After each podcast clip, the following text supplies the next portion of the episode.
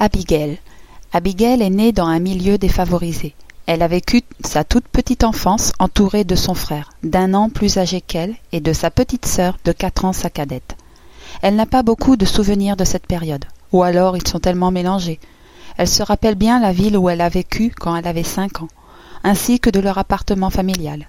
Mais quand on lui demande de décrire cet appartement, elle décrit des pièces qui n'étaient pas disposées comme elle s'en souvient. Elle se rappelle vaguement de quelques meubles, mais qui, eux aussi, n'ont pas existé dans cet appartement.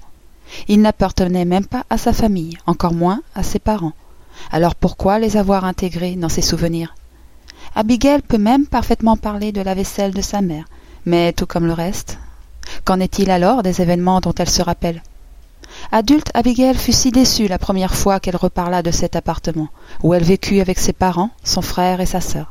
Elle était triste de découvrir qu'elle avait mélangé tant de souvenirs. Elle était triste qu'en fait, tout ce qu'elle se souvenait de cette période était presque irréel. Il est étrange comment un enfant peut organiser ses souvenirs. Peut-on dire choisir, pour ne garder que les meilleurs? Les souvenirs d'Abigail sont devenus plus clairs après l'âge de six ans. Elle a vécu très pauvrement avec sa famille, mais de cela elle ne s'en souciait pas. Abigail était très proche de sa petite sœur. Karen ressemblait à une poupée. Elle était si souriante, si douce et si attachante. Comment ne pas l'aimer?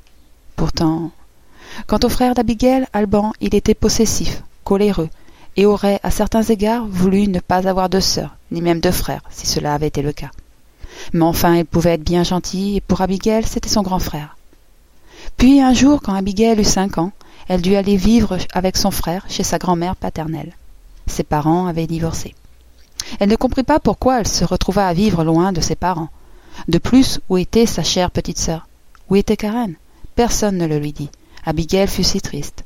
Il était dur pour elle d'avoir quitté sa ville, son appartement, son école et ses amis, mais par-dessus tout ne plus vivre entourée de tous ceux qu'elle aimait, d'être séparée du jour au lendemain de ses parents et de Karen. Abigail ne comprenait pas. Pourquoi? Ce simple mot est un mot qui revenait souvent dans les propos d'Abigail quand elle me raconta son histoire. Pourquoi? Étant moi-même enfant de parents divorcés, je la comprenais très bien, Abigail. Mais qui ne l'aurait pas comprise?